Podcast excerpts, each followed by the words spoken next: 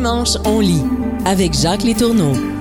Aujourd'hui, on reçoit Éric Bédard qui va nous entretenir des figures marquantes de notre histoire. Alors, Éric Bédard est historien et il travaille depuis plusieurs années. Deuxième temps, on va aussi recevoir Melika Abdelmoumen qui euh, a déjà à ce micro présenté l'ensemble de ses œuvres. Elle a animé beaucoup d'ateliers au dernier Salon du Livre de Montréal. Alors, on a demandé à Melika de nous présenter ses coups de cœur du Salon du Livre. Mais avant, j'ai euh, l'honneur de recevoir Louis Hamelin qui a publié début octobre un lac le matin, euh, qui a entamé dans le fond euh, en 2020 une trilogie autour des trois grands naturalistes nord-américains que sont Jean-Jacques Audubon, euh, David Thoreau qui figure dans le lac un matin et bien sûr prochainement un autre grand personnage, Gray Hall. Louis Hamelin, bonjour. Bonjour. Hey, merci d'avoir accepté cette invitation. Alors, Louis Hamelin, pourquoi s'intéresser aux auteurs naturalistes américains? Euh, pourquoi? Ben, bonne question. Ben, moi, j'ai... Euh, un passé de scientifique. J'ai fait un bac en biologie de l'environnement à McGill avant de commencer à étudier la littérature et avant de devenir euh, carrément écrivain. Alors, euh, j'ai toujours été passionné par la nature sauvage. Je pense qu'on peut dire ça comme ça. Et c'est, une chose qui m'a toujours suivi. Et je, me suis, à un moment donné, je, suis tombé par hasard sur ces trois histoires-là qui, dans lesquelles je voyais un lien, un fil conducteur, c'est-à-dire le fait que, que, que par Audubon, quand il est allé dans l'Ouest, euh, au-delà du, dans le Haut-Missouri, euh, avait un guide canadien-français qui s'appelait Étienne Provost. Ça, j'ai découvert ça en lisant l'historien euh, de Vaugeois, Denis Vaugeois. Uh-huh. Et ensuite, euh, ben, euh, déjà, quand j'étudiais la littérature à l'UCAM, il y a un de mes profs de littérature américaine qui m'avait parlé de Thoreau et de son amitié avec un autre Canadien-français qui, lui, s'appelait Alex Thérien, un bûcheron expatrié en Nouvelle-Angleterre. Et à peu près dans, à cette époque, là, à la même époque à peu près, ou, euh, ou à peu de choses près, là, je suis tombé sur, euh, j'avais écrit, j'avais fait des chroniques dans le Devoir sur Grey Hall, et il Mhm. y a un lecteur qui m'a écrit pour me dire, euh, Monsieur Hamelin, saviez-vous que Grey Hall, euh, quand il est devenu mondialement célèbre, il vivait au Québec, dans le Témiscouata. Ah bon? Lui aussi dans une, lui aussi dans une cabane au bord d'un lac. Alors, euh, ces trois histoires-là se sont amalgamées dans, dans mon euh, dans mon esprit et euh, de là est né le projet d'une trilogie que par devers moi, j'appelle Les Amitiés du Nouveau Monde, parce qu'il s'agit de trois histoires euh, d'amitié, en fait. Oui, mais dans le fond, euh, si je comprends bien, Louis Hamelin, on, on- évidemment, on est avec des personnages qui ont bel et bien existé, donc on est avec quand même des personnages qui sont bien inscrits dans leur période historique. On parle du début jusqu'au milieu à peu près du 19e, euh, 19e siècle. C'est c'est quoi le, le- le matériel? C'est quoi les matériaux avec lesquels on travaille pour bâtir après ça des romans, pour bâtir des fictions? Ben, euh, c'est assez facile dans le. C'est-à-dire, non, c'est pas facile, c'est pas vrai. Ça implique pas mal de recherches, euh, parfois ardues, beaucoup de lectures. Mais dans le cas de ces naturalistes qui sont euh, aussi des écrivains, ben, la source première, c'est leurs journaux, c'est leurs écrits. Euh, euh, Audubon tenait des, un abondant journal de toutes ses expéditions euh, dans, dans l'Amérique du Nord. Euh, évidemment, euh, est un écrivain et il a, entre autres, entretenu ce gigantesque journal euh, pendant toute sa vie, là, qui est une pièce maîtresse de son œuvre. Et ben, évidemment, écrivait, lui aussi, euh, sur la nature, sur la conservation de la nature sauvage.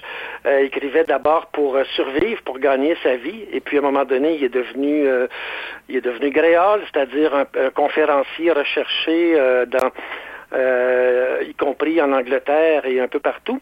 Alors, euh, ben, donc, c'est la première source, donc, c'est les écrits de Mhm. naturalistes eux-mêmes et euh, leurs écrits à eux, évidemment, parce que leurs amis canadiens-français, eux, en ont pas laissé. Euh, euh, c'est-à-dire, si je pense à Provost et à Thérien, en fait, c'était évidemment pas des auteurs eux-mêmes. Donc, eux ont été un peu euh, délaissés par l'histoire. On, on aurait pu sombrer dans l'oubli sans, euh, sans le travail de quelques obsédés, là, comme Serge Bouchard, Denis Vaugeois Uh-huh. et, euh, et moi, ben, je, m'inscris un peu dans, modestement dans cette lignée-là. Mais, mais, mais par exemple, à l'extérieur, le bûcheron, le, le, Canadien français, le Québécois, on le rencontre où exactement? On le rencontre dans les textes de Taureau ou on le rencontre ailleurs? Oui, euh, c'est en fait le, livre qui est euh, considéré comme le chef-d'œuvre de Taureau, Walden ou La vie dans les bois contient un magnifique portrait de ce terrien, euh, un portrait de six longues pages, alors que dans ce livre, euh, évidemment autobiographique, euh, Taureau parle par ailleurs très peu de ses autres amis. Uh-huh. D'Emerson, il ne, il ne, dit pas un mot d'Emerson, il parle, il parle très peu de ses amis, mais à ce à ce, à ce bûcheron canadien, il consacre six pages,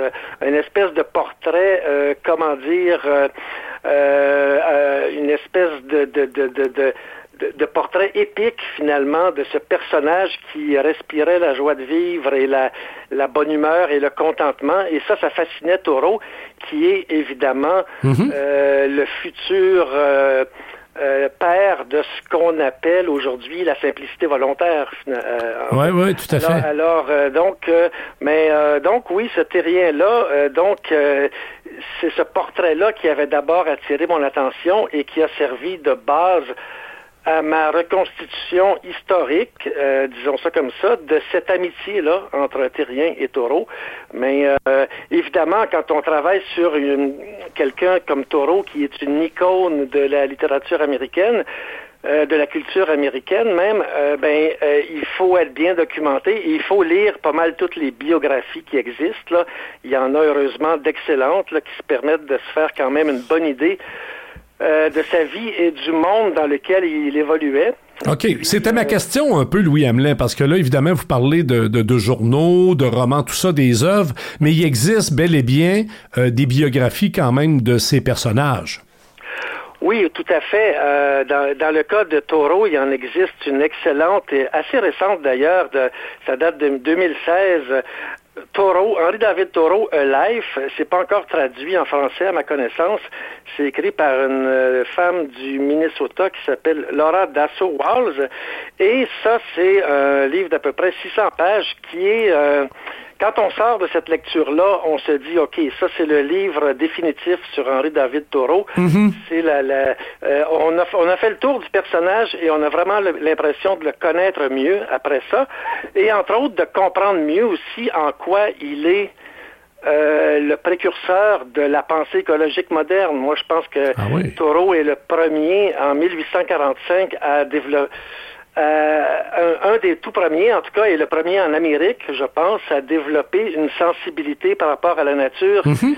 qui, est, qui, est, plus proche de la nôtre, de, la nôtre, disons, que de sa, de sa, de, de la civilisation dans laquelle il évoluait, là où les gens étaient euh, des chasseurs et même des massacreurs en majorité, ah et où la conservation, la conservation de la nature, les parcs nationaux, les, les lois pour préserver les espèces, ça n'existait pas. Il n'y avait rien de ça qui existait.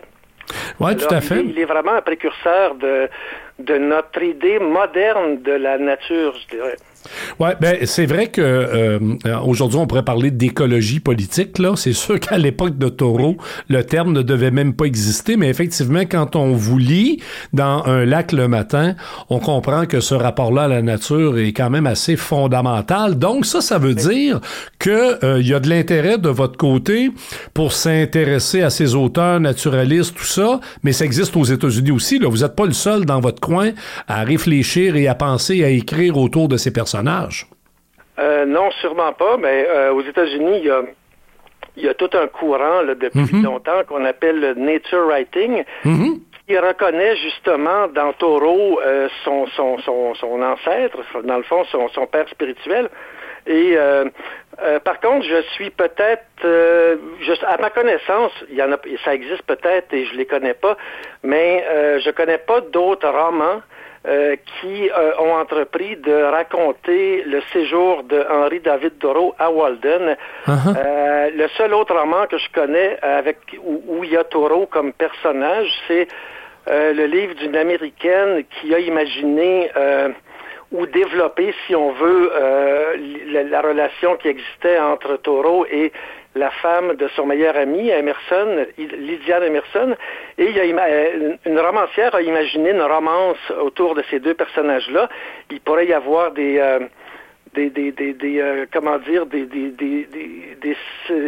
semences de ça dans la réalité, c'est-à-dire qu'il y avait effectivement une relation très proche entre ces deux personnes-là. Mais sinon, euh, euh, faire une fiction à partir du séjour mythique de, de Taureau à Walden, je je connais pas d'Américains qui ont qui ont touché à ça. Euh, et ça m'intéresserait évidemment de, de savoir s'il y en a d'autres. Si ça existe, ouais. Euh, parce que c'est ça, Taureau, euh, c'est Taureau, c'est une espèce de figure de de saint laïque aux États-Unis. C'est euh, alors de le de, de s'en emparer comme comme personnage romanesque, ça suppose quand même il faut être capable de je dirais de pas trop le respecter, il faut être capable de mmh. le faire vivre, c'est-à-dire de lui donner un corps et, et, et pas seulement des idées. Et, euh, et, et, donc, ça, ça suppose, euh, c'est un travail qui est quand même, ça suppose une certaine euh, ambition, je dirais, une certaine ambition mm-hmm. esthétique de, de, de s'emparer d'un personnage historique de la trempe de taureau et d'en faire et d'essayer d'en faire un personnage romanesque. De roman, oui. Peut-être, il nous reste quelques minutes, Louis Hamelin. Euh, peut-être nous parler parce que euh, dans cette mouvance, vous dirigez une collection aux éditions Boréal qui, s'intitule L'œil américain. Moi, j'ai reçu à ce micro euh, en septembre lors d'une des premières émissions de Dimanche on lit François Landry, Le sang des arbres, avec qui j'ai eu beaucoup de plaisir d'ailleurs, non seulement à le lire, mais à en jaser. Dites-nous quelques mots sur comment elle fonctionne. Euh, comment on peut s'inscrire dans, dans l'œil américain, tiens? Faut-tu vivre dans le bois? Faut être écrivain, bien sûr, mais faut-tu faut vivre en campagne? Euh, non, pas nécessairement. Il faut tout simplement euh, avoir un rapport avec la nature, avec la nature sauvage, avec la, avec la vie, en fait, avec le monde vivant. Et euh, ça peut se faire euh, à partir de la ville, ça peut se faire parce qu'il y a de la nature même en ville, évidemment. Mhm. L'important, c'est d'avoir une euh, cette préoccupation-là et de vouloir être un, éternel étudiant parce que euh, la nature, pour moi, c'est une école où on cesse pas d'apprendre. Là, j'apprends encore des choses en observant les oiseaux quand je vais en forêt. Je, on, a, on, apprend encore et on apprend toujours. Mais cela dit, euh, bon, puisque vous avez parlé de François Landry, ben oui, on parlait de l'influence d'un gars comme Taureau, mais il y a effectivement une postérité euh, de, de, de, de, Taureau et euh, François Landry en fait partie, c'est-à-dire c'est un gars qui est euh, plus tauroïste que moi parce que c'est un gars qui lui a bâti sa, sa petite maison dans la forêt, exactement comme Henri le fait de, avec de sa cabane avec. Oui, oui, oui, tout à fait. Puis il bûche sa forêt, hein, il entretient sa forêt, là, c'est impressionnant.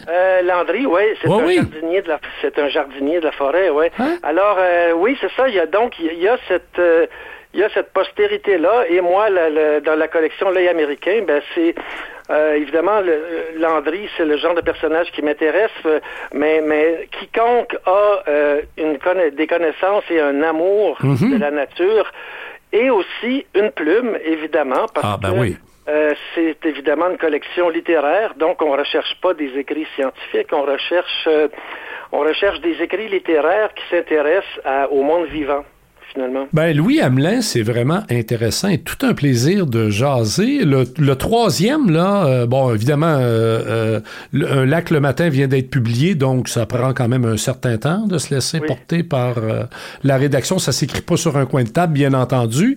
On peut attendre ça en 2025, 2024, 2025? de, ça sera plus 2025, honnêtement. soyons réalistes, là. Mais l'important, c'est que le projet existe et est, en, est en route. Alors, euh, c'est ça. Mm. Mais euh, oui, disons que c'est 2024, c'est un peu c'est un peu rapide comme échéance pour moi. Là, je suis pas quelqu'un qui travaille. Euh, qui écrit très rapidement et en, ben en fait je, je réécris beaucoup et je fais pas mal de spécialement pour cette euh, ce projet-là, cette trilogie-là, je fais pas mal de recherches. Comme, oui, absolument. on en parlait tantôt là, de, de, de, de lecture et de. Alors, euh, c'est ça, c'est un c'est un édifice qui se qui se construit. Absolument. Mais, euh, Mais c'est ça. J'ai eu, le, j'ai eu le plaisir de recevoir Yves Beauchemin qui habite à deux pas de la station. Puis on va se laisser ben là-dessus. Et M. Beauchemin est venu me présenter son dernier roman. D'ailleurs, c'est en ligne, euh, en podcast, donc on peut l'écouter, l'entrevue, en deux parties. Et il m'a expliqué comment il travaillait. Il m'expliquait qu'on n'écrit pas 70 pages par jour. Il me dit, on en fait deux, trois, quatre. Il dit, quand j'ai fait quatre pages une journée, je suis satisfait. Puis il dit, le lendemain, on recommence. On réécrit. On, on change une phrase, on change un. Oui, je m'identifie tout à fait à ça. D'ailleurs, euh, Yves Beauchemin, c'est un grand artisan Absolument. de la littérature que je respecte beaucoup. Euh, si vous le croisez dans les parages, vous le saluerez pour moi. Et euh, je, son, son, dernier roman, il fait partie de, des ouvrages que je m'apprête à, à, lire. ah ben, lisez-le, lisez-le parce qu'il est très bon. Ah oui, j'en doute pas. Oui. Il a mis du temps à revenir, mais c'est ça, c'est un artisan, il faut prendre son temps. Euh, pour certaines choses dans la vie, il faut prendre son temps. Louis Hamelin, c'est un plaisir, je vous salue, puis longue vie à l'œil américain. Merci beaucoup, merci de l'invitation, je vous salue aussi. Au plaisir. C'est dimanche, on lit avec Jacques Létourneau jusqu'à midi. On poursuit avec notre invité, Milka Abdelmoumen. Bonjour. Bonjour, Jacques. Alors, on sort du Salon du Livre. Tu as été pas mal occupé? Oui, très occupé, mais c'était très agréable. J'ai croisé plein de collègues. C'était vraiment super. Une ben très belle édition du Salon cette année. T'en as animé, euh, as animé quelques débats quand même? Oui, six. J'ai animé six entretiens avec six auteurs et autrices. Oh de 45 minutes chacun. Quand même, quand même. J'ai adoré, j'ai adoré. Excellent. Donc, euh, quelques petits coups de cœur. Moi, j'ai je, vu que tu as rencontré Michel Jean. Oui. Moi, je l'adore. Hein? J'ai lu sa trilogie, là. Ah oui, donc, donc Michel, ben, qui faisait justement partie de mes six invités, euh, je pense que c'est plus un secret pour grand monde que je pourrais être la présidente de son fan club. Ah à Michel Jean, j'ai lu tout, j'ai parcouru l'ensemble de son œuvre pendant l'été. Euh, là, il est, il est à son dixième euh, livre. Mais là, il vient de publier, là. Il vient de publier Chimique, qui s'écrit chimique avec un Q, mais qui se prononce Chimique en octobre, si je me souviens bien. Mais cet été, j'avais lu tous ses autres livres dans l'ordre. Et donc, j'ai lu Chimique euh, au moment de sa parution euh, et euh, j'ai envie vraiment de le conseiller, de conseiller comme sous le sapin pour ceux qui cherchent des idées cadeaux. le dernier Michel Jean, ce qui est vraiment passionnant, bon, chez Michel Jean, de manière générale, ce qu'on connaît, ce, qui, ce pourquoi il est connu, bon, ça, ça a commencé avec Koukoum, mais tard, donc tard dans sa carrière. Koukoum qui a un succès foudroyant, qui mhm. nous a fait découvrir l'histoire de son arrière-grand-mère, le précédent, là, celui qui a précédé. Exactement, c'est ça, exactement. Mais Michel a commencé en 2008 à mhm. publier quand même, euh, et euh, euh c'est son donc son dixième roman. Et bien avant de la popularité de Coucou, il y avait déjà eu d'autres livres sur la question autochtone où il raconte un autre versant de notre histoire commune, si on veut. Euh, il y a eu Le vent en parle encore que je pense tu as lu qui, est un roman un peu policier euh, qui se passe dans, qui est sur la question des pensionnats. Absolument, troublant. Donc qui se passe à Montréal. Euh, il y a eu Koukoum qu'on connaît tous, mais avant ça, il y a eu euh, sa série de polars avec un personnage que j'adore qui s'appelle Jean-Nicolas Legendre. Euh, le premier qui se passe en Haïti, Un monde mort comme la lune. Le deuxième qui se passe au Sri Lanka qui s'appelle Tsunami. Et où, et c'est pas la première fois que Michel Jean mêle la fiction et l'histoire en tout cas un versant de l'histoire qu'on connaît moins, où, où il va nous montrer l'histoire, un peu donner une voix aux sans-voix, si on veut, à travers la fiction, ou euh, c'est des romans très politiques, donc sur Haïti, sur le Sri Lanka et euh, sur l'histoire des Autochtones. et donc dans Chimique, on va avoir le croisement de la tendance policière de Michel Jean et le, le, versant plus politique et historique où là ça va être le mode de vie des Inuits et comment dans les années 60 c'est quand même très récent, euh, on a fait assassiner leurs chiens pour les forcer à se sédentariser. Ben oui, c'est une histoire vraie, ça. C'est une histoire vraie. Donc, de cette histoire vraie, on a une. C'est un roman qui a comme deux trames principales. Donc, une, un couple qui vit de manière nomade avec leurs chiens, mhm. euh, leur attelage, qui vivent de la chasse et tout ça, et qui vont se heurter à cette histoire euh, de sédentarisation violente et forcée, puis ce massacre de, de leurs animaux. Et de l'autre côté, en ce moment, à Montréal, une jeune avocate qui doit mener une enquête euh, autour de l'assassinat de policiers et la personne qui est soupçonnée est un Inou. Donc, ok, donc c'est comme la fusion des, c'est comme la fusion des mhm. deux là, des deux approches. du policier. C'est la fusion des deux approches de Michel Jean, c'est ça, exactement. Et finalement, ces deux trames là, donc très très contemporaines, très proches de nous, avec cette jeune avocate. Et comme toujours, un truc dont on parle moins chez Michel Jean, ces personnages principaux féminins sont toujours des sortes de guerrières, des femmes fortes qui ont du guts, qui, sont à contre-courant, euh, qui sont euh, anticonformistes, qui cherchent la vérité à tout prix, qui sont d'une grande intégrité.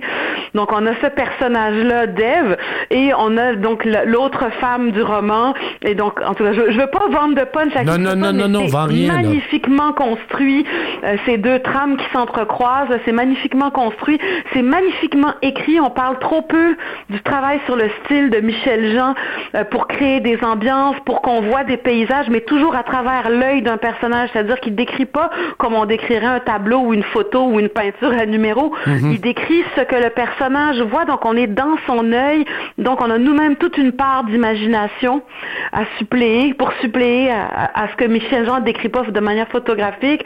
Euh, le suspense est super bien maintenu. Bref, c'est vraiment, vraiment euh, un grand, grand, grand coup de cœur pour moi. C'est, puis c'est comme un peu le sommet de, pour quelqu'un qui a lu ses livres, tous ses livres du début à la fin, on attend comme une, on atteint comme une sorte de sommet où il y a toutes les, comment dire, tous les fils de son art d'écrivain qui sont comme noués ensemble dans celui-là. OK, ben je te fais, je prends un deuxième engagement. Je l'avais fait avec euh, Guillaume Bourque sur Robires, mais là je vais le faire avec euh, Michel. Euh, je le lis dans le temps des fêtes, puis je l'invite à mon ah, émission. en plus, l'entendre parler de son ben travail sur la langue, de son travail de recherche en tant qu'écrivain, c'est passionnant. Bon, il nous reste un 4 minutes avant la pause musicale. ton, ton deuxième coup de cœur. Alors, le violon d'Adrien de Gary Victor. Gary Victor, c'est un auteur haïtien, apparemment l'auteur le plus lu en Haïti, qui est publié, qui a publié de nombreux livres chez Mémoire d'Encrier ici au Québec.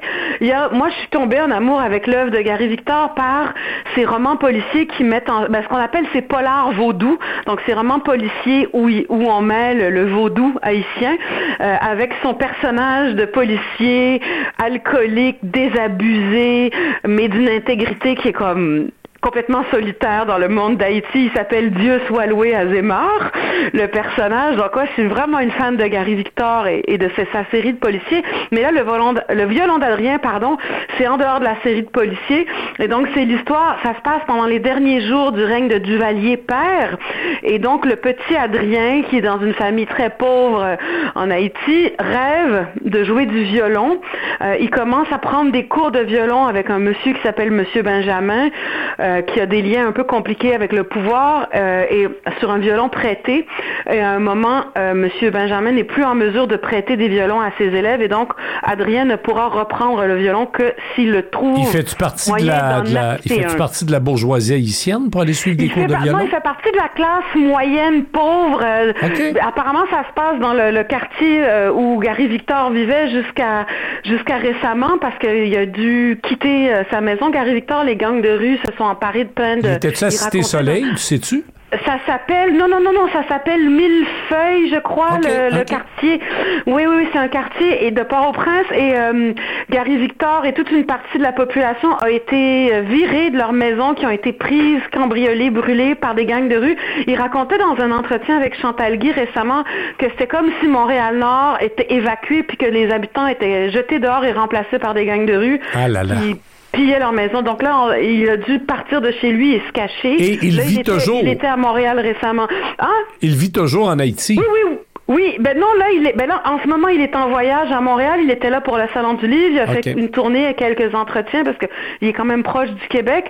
Euh, je pense qu'il doit y retourner après. Oui, oui, oui. Puis c'est quelqu'un qui fait beaucoup de chroniques aussi, qui, qui, qui n'hésite pas à critiquer le pouvoir. Et donc, dans le violon d'Adrien, ce petit garçon-là qui se jure de trouver l'argent pour s'acheter un violon, qui est un instrument très rare en Haïti, puis qui est très cher, se retrouve pris dans toutes sortes de situations où on abuse de son de son rêve et de sa naïveté pour lui dire ah ben tu veux trouver de l'argent, essaye tel truc, essaye tel truc, puis mhm. ça va jusqu'à jusqu'à ce qui se rapproche un tout petit peu trop du pouvoir euh, pour pour euh, pour son propre bien, disons.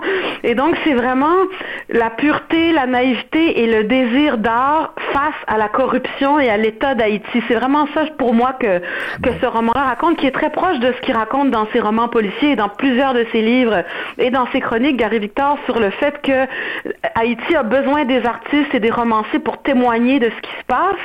Haïti a besoin d'art pour avoir une âme et pour vivre, mais en même temps, faire de l'art à Haïti, c'est presque suicidaire. Ben oui c'est presque illusoire. Donc on a cette tension-là. Du moins, évidemment, parmi toutes les expériences du, du, petit Adrien, il va y avoir évidemment des, des, des, scènes complètement surréalistes, fantastiques, où il y a de la magie, où il y a du vaudou.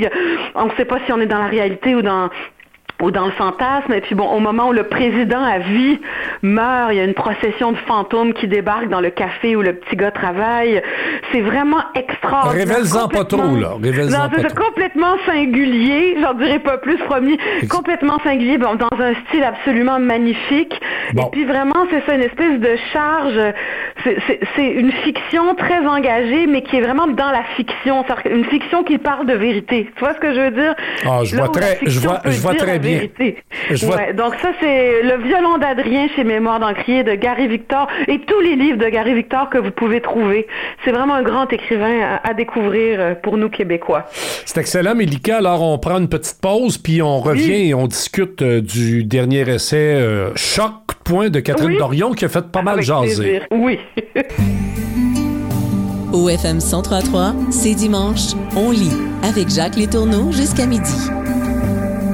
Alors, on est de retour à dimanche. Euh, on lit avec Médica Abdelmoumen. Elle nous a présenté ses coups de cœur un peu plus tôt avant la pause. Mais là, on va euh, du côté de Catherine Dorion. Alors, qu'est-ce que tu as à nous dire sur Catherine Dorion. Les têtes brûlées, donc, carnet d'espoir punk qui est paru chez Lux euh, cet automne, mais même je, crois que c'était en novembre, je suis plus certaine de la date exacte.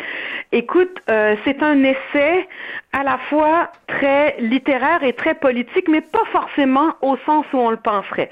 Hein? il y a eu toutes sortes de, de, de, de polémiques, de débats, euh, de chicanes au sujet de ce livre-là avant même j'ai l'impression, avant même que les gens se soient donné la peine de le lire au complet, on s'est écharpé euh, sur tous les réseaux et en ondes autour de, je dirais, quelque chose comme 20 pages du livre, euh, qui est bon autour de son, son rapport à Québec solidaire. Euh, et donc j'étais très curieuse de le découvrir. Moi, j'étais ni euh, ni pour ni contre Catherine. Mm Mes allégeances sont plutôt très à gauche, mais je veux dire, j'avais pas d'a priori à son sujet. Et j'étais très curieuse, moi, quand quelqu'un provoque des réactions aussi extrêmes, surtout quand c'est une femme publique, ça m'intrigue. Donc j'ai pris le temps de le lire en entier. J'ai adoré. Bon, là, on va mettre une chose au clair tout de suite. Après ça, je te laisse aller. Je te laisse me convaincre. Moi, j'ai fait partie de ceux qui, je dirais pas j'ai jugé, mais comme je m'intéresse à la chose politique, bien sûr, quand j'ai vu euh, la sortie de Catherine Dorion autour de cet essai et un peu la polémique, euh, euh, bon, sur le rapport à Québec solidaire, Gabriel Nadeau-Dubois, tout ça, je me suis dit, sur le coup, j'étais un peu en beau joie le vert parce que je me suis dit, pourquoi qu'elle règle ses comptes politiques avec un parti alors qu'elle devrait s'inscrire au Congrès, prendre un numéro, aller au micro, puis dire à l'intérieur du Congrès mhm. ce qu'elle a à dire par rapport à comment Québec solidaire est mené. Puis après ça, je me suis calmé. J'ai rien dit les premiers jours à la radio pas à la télé parce que je voulais quand même prendre le temps de décanter. Mais à un moment donné, j'ai compte là en disant, bon, ben moi, je suis pas contre euh, le théâtre expérimental engagé, mais Bertolt Brecht au théâtre, euh, la poésie euh, à la nuit de poésie, bon. Mais quand on fait de la politique, il y a des règles, puis il me semble qu'on devrait les respecter. Une fois que j'ai dit ça, là, je mm. t'écoute parce que je t'avoue que je ne l'ai pas lu. Alors, ben, tu as, un bon sept minutes pour me convaincre. le sujet du livre, c'est pas le, Québec solidaire et euh, son rapport à Gabriel Nadeau-Dubois du tout.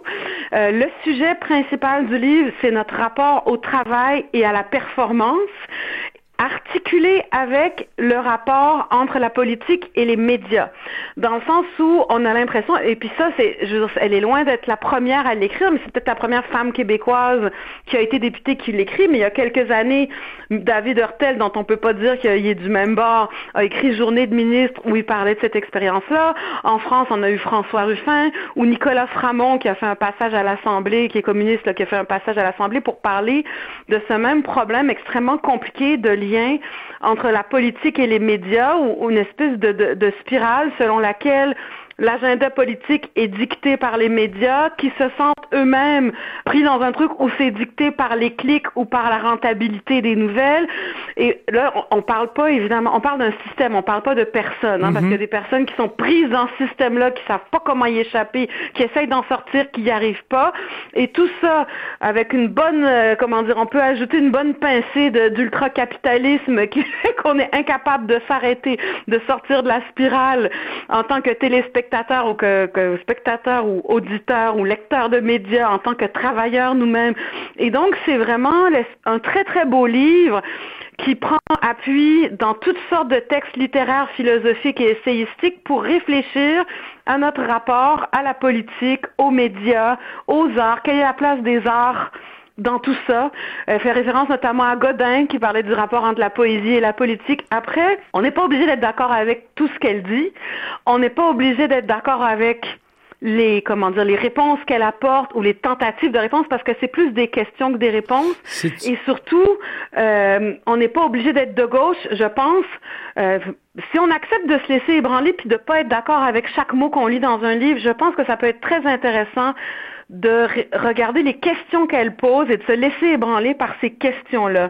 L'autre truc, c'est euh, qui fait que je pense il y a eu une réaction très épidermique. Ah, c'était ça ma question. Pourquoi ça réagit aussi fort? Ben, je pense que d'une part, c'est un livre de colère et de protestation par quelqu'un qui a essayé de rentrer dans le système puis qui s'est rendu compte que c'était vraiment pas sa place. Mhm. Et l'expression de la colère, on a beaucoup de difficultés avec ça au Québec. Mais en général même. Ah, Moi, je me souviens quand j'ai travaillé sur James Baldwin, sur la colère euh, chez la communauté afro-américaine, c'est des questions toujours compliquées quand une œuvre euh, essayistique, ou en tout cas une œuvre... Euh, ouais, mais attends un peu, là, il y a quand même, il y a quand même 500 000 personnes au Québec qui sont en grève générale, qui manifestent de la colère, puis on vit bien avec ça, là. Ben, c'est pas pareil quand c'est un groupe de personnes. Là, c'est une personne qui uh-huh. prend la parole en son nom propre dans les médias, une femme qui plus est, puis je pense que je suis pas sûre que ça soit mhm. facile pour nous de dealer avec ça. en plus, je m'exclus même pas de, de ça. Hein. moi, je sais que la colère dans ce livre-là, si je l'avais lu il y a trois ans, ça m'aurait mise plus mal à l'aise qu'aujourd'hui parce que j'ai ah. lu beaucoup de penseurs en colère depuis quelques années et que ça me, l'ébranlement que ça me fait éprouver ou le malaise devant cette, la colère, c'est beaucoup, beaucoup atténué puis c'est même devenu peut-être de l'enthousiasme. Penses-tu que ça passe mieux quand c'est un homme que quand c'est une femme? C'est une. Écoute, je peux pas tirer de conclusion. J'ai de la difficulté à tirer une conclusion, mais mon sentiment, c'est que toute la question, puis ça, je l'ai vu quand je vivais en France avec les femmes politiques qui prenaient la parole toute la question de l'habillement, euh, du vêtement, de l'apparence, de la manière de ah, parler classe ou pas classe. Je suis pas sûre que si c'était un homme, ça serait la même chose. Donc, il faut démêler le propos de euh, ce qu'on permet sur l'apparence et la tenue, entre guillemets, et le parler.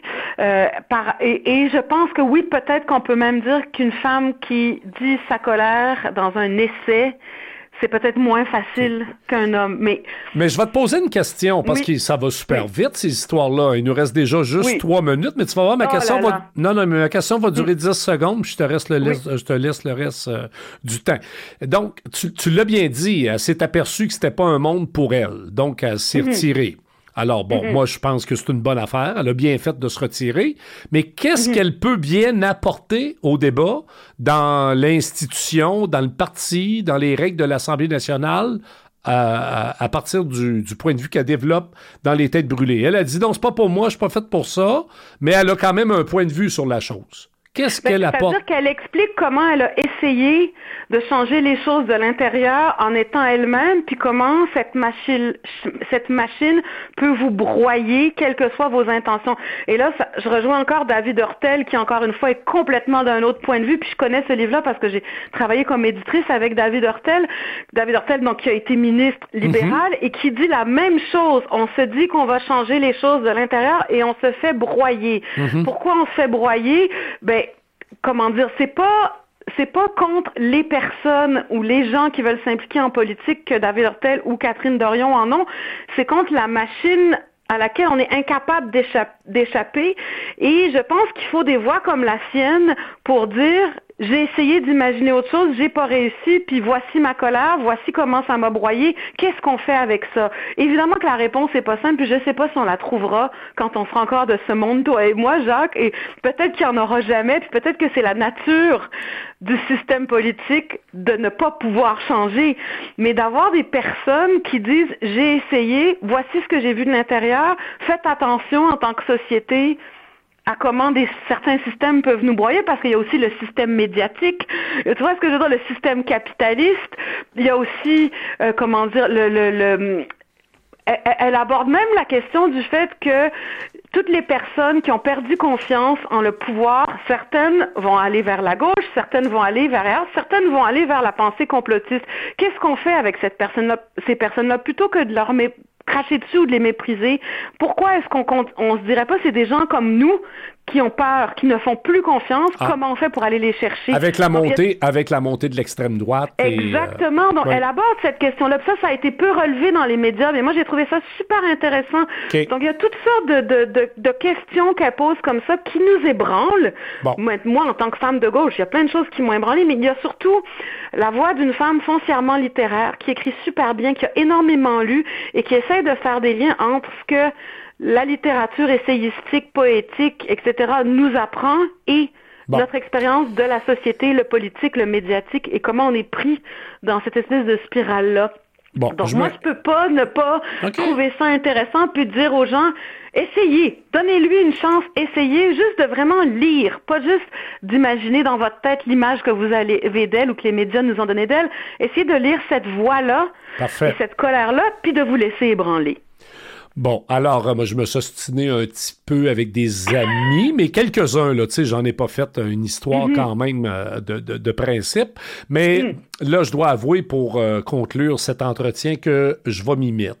Je te garantis pas que je vais lire d'un couvert à l'autre, mais je vais ben, parcourir. On prendra une bière là-dessus. Donne une chance, puis on ira se chicaner en buvant un verre, mais ne serait-ce que laisser une chance à, quelqu'un qui a pris la peine d'écrire 300 pages, de travailler, de lire, de faire de la euh, recherche. C'est pas juste un tweet de 140 mots ou un billet écrit sur un coin de table de 200 mots comme certains font. Là, c'est un vrai travail on va pas, de euh, recherche, de réflexion et d'écriture. Puis je me dis, ça vaut la peine. On va pas, on va pas chicaner, on va essayer de trouver une convergence ou un consensus. Ah ben oui, non mais je disais ça à la blague, évidemment. Oui, oui, non, non, mais il y en a qui sont pas capables de trouver. Tu sais, je veux dire, quand tu t'identifies à gauche de, comme progressiste, faut que tu sois capable, même quand euh, ça te dérange ou ça ou tu mm-hmm. partages pas, de trouver des éléments de convergence. Merci infiniment, Malika ben, pour ces bons conseils. Puis on se reparle probablement après la période des fêtes. Donc, je te souhaite euh, de joyeuses fêtes. Hein, on peut faire ça encore. Et à tous les auditeurs et auditrices de l'émission. Hey, merci infiniment. Merci à toi. Bye bye. C'est dimanche, on lit avec Jacques Létourneau jusqu'à midi. Alors, à Dimanche, on lit cette semaine, on a la chance de recevoir Éric Bédard qui a coordonné la publication des figures marquantes de notre histoire, volume 1, Bâtir, qui a été lancé récemment par la Fondation euh, Lionel Groux, publié aux éditions VLB. Éric est historien. Alors, euh, bonjour Éric. Ah oui, bonjour Jacques. Alors, c'est un plaisir de te recevoir à Dimanche, on lit. Dis-moi, la genèse de ce projet, ça vient d'où ça? Ben, à, l'origine de ce projet, il y a euh, une série d'entretiens que j'ai réalisés à l'auditorium de la Grande Bibliothèque. À partir de à peu près janvier 2015 jusqu'à mai 2023, j'ai réalisé 59 entretiens sur des figures marquantes de notre histoire, échelonnés sur sept saisons. Et dès le départ, on demandait à nos invités euh, on leur disait, bon, ben, vous aurez une prestation d'entretien devant le public et devant les caméras, parce que c'était aussi diffusé par ma TV. Mm-hmm. Mais en plus, vous devez nous remettre un texte libre de droit, c'est-à-dire un texte dans lequel vous nous présentez le personnage en allant un peu au-delà de, du Wikipédia ou des, encyclopédies en ligne, là, avec une chronologie un peu scolaire, mais en, nous présentant un point de vue sur le personnage. Alors certains se sont prêtés au jeu et nous ont proposé des textes où euh, des textes investis, avec un point de vue très fort, d'autres un peu moins. Alors donc, c'est bien, c'est qu'on a sélectionné les textes qu'on jugeait les plus investis, les textes qui euh, adoptaient un point de vue assez fort pour, pour présenter le personnage, rectifier peut-être certaines idées reçues. Euh, euh, alors, c'est ça. Donc, on en a retenu. Donc, on, on aura trois volumes. Ce sera une trilogie. Donc, ce ne sont pas des retranscriptions des entretiens. C'est si les gens ont vu les entretiens à la télé, pas qu'ils pensent que le livre, c'est juste un verbatim. Non, c'est ça. C'est un texte distinct. Et euh, donc, on a retenu, disons, une quarantaine de, textes sur les 59. Et là, ben, les 13 premiers sont, euh, paraissent dans le volume 1, Bâtir. Exactement. Moi, je dois t'avouer que j'ai eu et, j'ai pris beaucoup de plaisir à lire ce premier volume.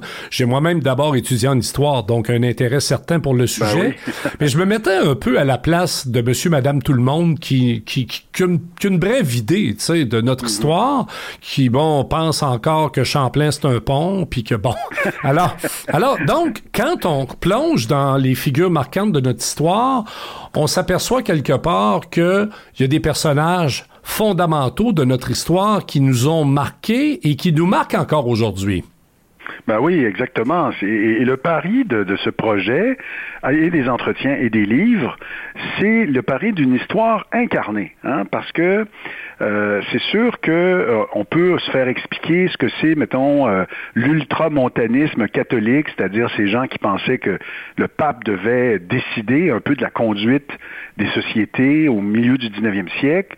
Mais c'en est une autre de nous parler de Ignace Bourget. C'était qui Ignace Bourget, qui mhm. était le deuxième évêque de Montréal, qui a été évêque de Montréal pendant 25 ans, qui a été très important au moment où Montréal est en train de dépasser Québec en termes de population et d'activité économique. Donc, qui, qui était-il? Comment, à quoi carburait-il? Mhm. Quelles étaient ses grandes aspirations? Même chose si on parle, euh, je ne sais pas moi, si on parle euh, des, des Devots, hein, les grands mystiques du 17e siècle qui voulaient euh, convertir les, les, les, les, sauvages, comme on le disait au 17e siècle, les Amérindiens. Qu'est-ce que c'est bien de comprendre le renouveau catholique du 17e siècle, comprendre de quoi ça participait, les différentes congrégations, mais c'est autre chose de, de, suivre pas à pas quelqu'un comme Marie de l'Incarnation, qui s'appelait Marie Guyard à l'époque, qui, elle, décide de se convertir un peu sur le tard, après avoir eu, après s'être mariée, après avoir eu un enfant, après avoir laissé son enfant derrière elle parce qu'elle est allée chez les Ursulines et donc elle s'est cloîtrée pendant quelques années, et après avoir traversé l'Atlantique et ne jamais avoir revu son fils, avec qui il aura une correspondance. C'est une autre chose de incarner les choses. Et, c'est un peu ça qu'est le pari. Même chose avec Gaston Miron, qui est dans le livre. Donc, qu'est-ce que c'est un poète qui est né pour la génération de Miron, qui arrive à Montréal dans les années 50, qui voit que tout est en anglais, qui est déprimé, mais qui, au lieu de se laisser aller justement à la dépression totale, décide de fédérer les, les poètes, les artistes de sa génération, de créer une maison d'édition, l'Hexagone, qui existe toujours, de, de lancer, de, de, vouloir construire une littérature nationale moderne euh, qui reflète les, tensions que vit la société canadienne-française de l'époque. Alors voilà, tu sais, c'est un peu ça le pari, c'est de, de suivre. Et ce qui est bien, c'est que vous avez les, les noms hein, de, de, ceux qui écrivent les textes. Là. Absolument. Pierre Neveu, il nous a produit une biographie de quasiment 1000 pages sur Gaston Miron. Oui, tout à fait. Puis le... très déterminé pour la lire. Oui, puis on a l'auteur. là, on a, un, un, condensé dans ce texte où il nous, nous présente Miron à sa façon, dans un texte où il condense un peu l'essentiel, peut-être, de, de, de, ce qu'a été Gaston Miron. Même chose pour quelqu'un comme euh, François Ricard sur Gabriel Roy. Il, a, mhm. il a écrit une biographie qui fait autorité sur Gabriel Roy, mais tout le monde n'a pas le temps de la lire. Par contre, on peut lire son texte qui est très, très intéressant. Ou, encore, si tu permets, Eric, le, le, la biographie euh, sur Lionel Groux, écrite par Charles-Philippe Courtois. Absolument. Euh, le texte sur Grou, d'ailleurs, est franchement intéressant. Souvent, il y a même des préjugés un peu dans l'histoire à l'endroit de Grou. Hein. Des fois, on va parler de Grou avec des yeux du, de la fin du 20e siècle ou du 21e siècle, comme si c'était un vieux conservateur, comme si même euh, il avait frayé avec le fascisme et tout. Là, tu te rappelles, il y a mm. déjà eu des débats là-dessus. Alors qu'on découvre un Lionel Grou dans le texte de Courtois qui était très avant-gardiste pour sa période. Tout à fait. Alors, Grou, il y a un débat là-dessus. Grou a un rapport un peu complexe à la Révolution tranquille. Évidemment, il y a tout un pan de la Révolution tranquille qui, lui fait peur, euh, tout ce, mouvement de sécularisation, de déchristianisation qu'il sent.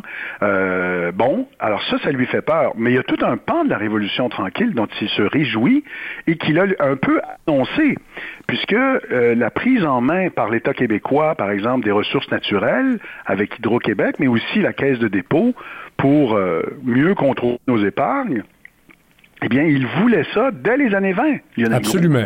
Lionel Groux avait publié un numéro spécial de l'Action française, qui est l'ancêtre de l'Action nationale, qui s'appelait Notre avenir politique. Et déjà, dans ce numéro-là, on trouvait l'idée de mettre chez nous.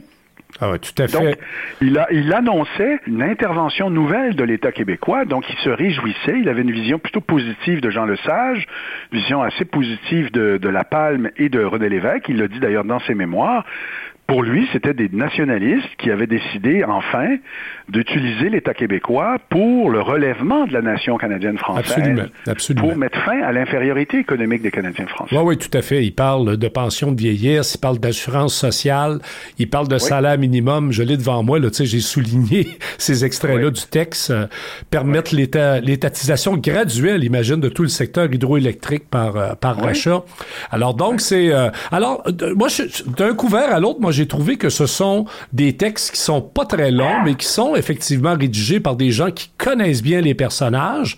Alors, c'est clair que pour une personne qui veut pas se taper la grande biographie de 500 pages, ben, il y a au moins la chance de, de pouvoir parcourir ce premier volume. Dis-moi, Eric, dans l'introduction, tu reviens quand même un peu sur euh, ce vieux débat. Tu étudié en histoire, moi aussi j'ai étudié en histoire. L'histoire sociale a déjà pris beaucoup de place euh, au Québec, euh, en France, au Québec. Même on avait tendance un peu à, à pas mépriser, mais à négliger le rôle des individus comme si ce n'était que les masses, euh, les travailleurs, euh, les, les, les, les, les femmes qui avaient fait l'histoire, alors que dans le fond, on réhabilite un peu la biographie. Je me trompe, non, dans cette ah, ben approche? non, complètement. Je, je, là, j'enfonce une porte qui est déjà ouverte parce que ça fait, moi, je pense que ça fait une vingtaine, une trentaine d'années que maintenant la biographie a retrouvé mhm. euh, ses lettres de noblesse mais pendant, en effet, moi, quand j'étudiais au tournant des années 90, euh, ça n'avait pas du tout la cote. La biographie, c'était associé à de l'anecdote. C'est de l'anecdote, ouais, ouais, tout à fait, tout à fait. Euh, et euh, ce qu'il fallait étudier, c'est les grandes lois hein, de mm. l'histoire, hein, les grandes structures de l'histoire qui souvent écrasaient ou expliquaient ou conditionnaient l'action des individus. Et, et là, je suis pas en train de dire que ça vaut rien. C'est vrai que c'est un défi intellectuel intéressant de se dire, oui, on n'est pas juste des jeux, on est issu d'un milieu, on est conditionné par un milieu, par une culture, évidemment. Donc, il ne s'agit pas de dire que ça n'existe pas, mais ce faisant, on est allé tellement loin à l'époque, dans l'histoire sociale, où on avait une histoire justement qui était trop désincarnée, et ceux qui pratiquaient le genre biographique, au Québec, par exemple, c'était des journalistes. C'était mhm. Pierre Godin, Hélène Pelletier-Baillargeon, Micheline Lachance, plus récent de notre génération, on a Pierre Duchesne, qui est un très bon biographe. Donc, téléjournalistes, mais les historiens avaient délaissé ça. Euh, et pas juste les historiens, on ne parle pas des sociologues, des littéraires. Et là, mhm. depuis une d'années, heureusement, euh, les, les, universitaires se sont réappropriés le genre et, et donc constatent, admettent que la biographie est une source très grande de connaissances sur une époque, mais aussi la biographie, c'est pour ça je crois que le genre est si populaire, c'est que ça nous rappelle à nous-mêmes hein, que c'est rare les destins en ligne droite. C'est rare que les gens ont connu un destin sans aspérité. Les gens, même les personnages qu'on admire, ont douté, ont eu des passages à vide, ont eu des difficultés, mais ils se sont relevés euh, avec beaucoup de volonté, parfois avec un peu de chance. Et de lire ça, biographie après biographie, je pense que ça nous fait prendre conscience à nous-mêmes que oui, on est des fois pris par euh, des, des, des, des, un milieu de vie, un contexte, mais aussi on est libre. On, a, on est la somme de nos décisions, qu'on a, une, on a une part de liberté dans nos vies et qu'on peut rebondir quand nous aussi on est frappé par des fois le malheur ou par des, des situations difficiles. Donc, donc il y a un, il y a une valeur, comme ils disent avec un mot savant, heuristique, c'est-à-dire il y a une valeur de connaissance pour la biographie. La biographie nous apprend des choses sur un individu et une époque et un milieu, mais aussi la biographie nous enseigne une leçon de vie, de dire que rien n'est jamais tout à fait terminé, qu'on peut toujours rebondir. Oui, tout à fait. Puis peut-être euh, en terminant, te, te, raconter, comme tu le sais, moi je proviens du mouvement syndical, donc aujourd'hui, il n'est pas possible de, de comprendre la grève de 49, bien sûr, sans lire l'histoire sociale et économique de l'époque, mais il n'est pas possible non plus de comprendre 49 si vous lisez pas les mémoires de Jean Marchand, si vous lisez pas la fameuse grève de 49 de Pierre Elliott Trudeau, qui était un peu un intellectuel à l'époque euh, organique. Vous comprendrez pas non plus la grève de 49 si vous lisez pas la vie de Chartrand. Alors donc, ah il y a un équilibre là-dedans à trouver. On n'est pas dans la géographie là. L'idée c'est pas de dire on met l'individu sur un piédestal puis on le vante. Euh. E, e, exactement. Puis vous avez remarqué que le titre, tu as remarqué que le titre c'est pas les héros euh, les héros marquants de notre histoire, c'est figures marquantes. C'est-à-dire, on dit ces personnages-là sont incontournables. Pour, la, beaucoup de gens, ce sont des héros, mais nous, on n'est pas là-dedans. On n'est pas, on est plus dans la compréhension que dans la géographie, justement. Donc, on veut présenter les personnages dans leur humanité, dans leur époque, pour les comprendre et, non pour les juger ou pour les, les présenter nécessairement comme euh, des modèles pour aujourd'hui, parce que que ce soit Grou ou Bourget ou d'autres, c'est des gens qui étaient de leur époque. Je veux dire, on est, on est dans une époque bien différente de la leur, mais c'est pas grave. Oui, absolument. Non, mais quand on fait des études, ça t'est sûrement arrivé. Moi, quand tu fais un travail en histoire, puis là, ton prof te dit Oh, attention, là, t'es en train de juger un individu ou une période alors que ça s'est passé il y a 70 ans. Donc, euh, c'est un peu comme quand on, on jasait de Grou tantôt. C'est sûr qu'avec nos yeux d'aujourd'hui, on peut trouver que Grou était parfois conservateur sur certaines questions morales et à juste titre, mais en même temps, est-ce que ça en fait un personnage euh, euh, ultra conservateur contre le changement, contre la transformation? Ben, la réponse, c'est non, là. Non, c'est sûr. Et de la même façon, on espère que dans, dans l'avenir, dans 100 ans, les gens qui parleront de notre génération et de notre époque, et peut-être même de nous personnellement, hmm. on espère qu'ils seront, ils feront preuve d'une certaine bienveillance, puis qu'ils nous situeront aussi dans notre époque. Donc, ce qu'on souhaite pour nous, on doit l'appliquer à nos devanciers. Euh, quel beau mot de la fin, Éric Bédard, mais j'avais quand même une dernière petite question. Il y a un volume 2, un volume 3, comme tu as dit en introduction. Est-ce que le volume 2 est prévu pour... Euh, l'année prochaine. Donc, euh, on voulait les sortir aux six mois, mais là, ça risque d'être l'année prochaine à peu près au même moment. Et euh, pour le suivant, on va essayer de faire ça un petit peu plus rapidement, mais c'est ça le plan. Donc, dans un an, volume 2, les volumes 2 et 3 vont s'intituler Éclairer, Inspirer. Ben, écoute, c'est vraiment un plaisir de te recevoir, puis je dois quand même le mentionner. Moi, quand j'ai été à la présidence de la CSN, là, on a soutenu la fondation Fondation euh, Lionel Groux dans l'organisation des rencontres que tu as admirablement euh, que tu as animé et ça donne le résultat que ça nous donne aujourd'hui. Donc, euh, on est à quelques semaines du temps des fêtes, même pas quelques jours. Donc, ça peut être une bonne idée de cadeau. Moi, j'en ai déjà acheté deux, en tout cas pour les offrir en cadeau à des amis qui n'ont pas le temps de lire des longues biographies, mais qui ont nécessairement de l'intérêt pour l'histoire du Québec. C'est ça, exactement. Ben, c'est le livre parfait pour eux. Merci, Éric Bédard, et au plaisir. Au plaisir, merci. Alors, euh, c'est déjà tout pour notre émission cette semaine et euh, on va vous souhaiter un joyeux temps des fêtes parce qu'on va se retrouver au mois de janvier à Dimanche on lit au FM 1033 à Longueuil.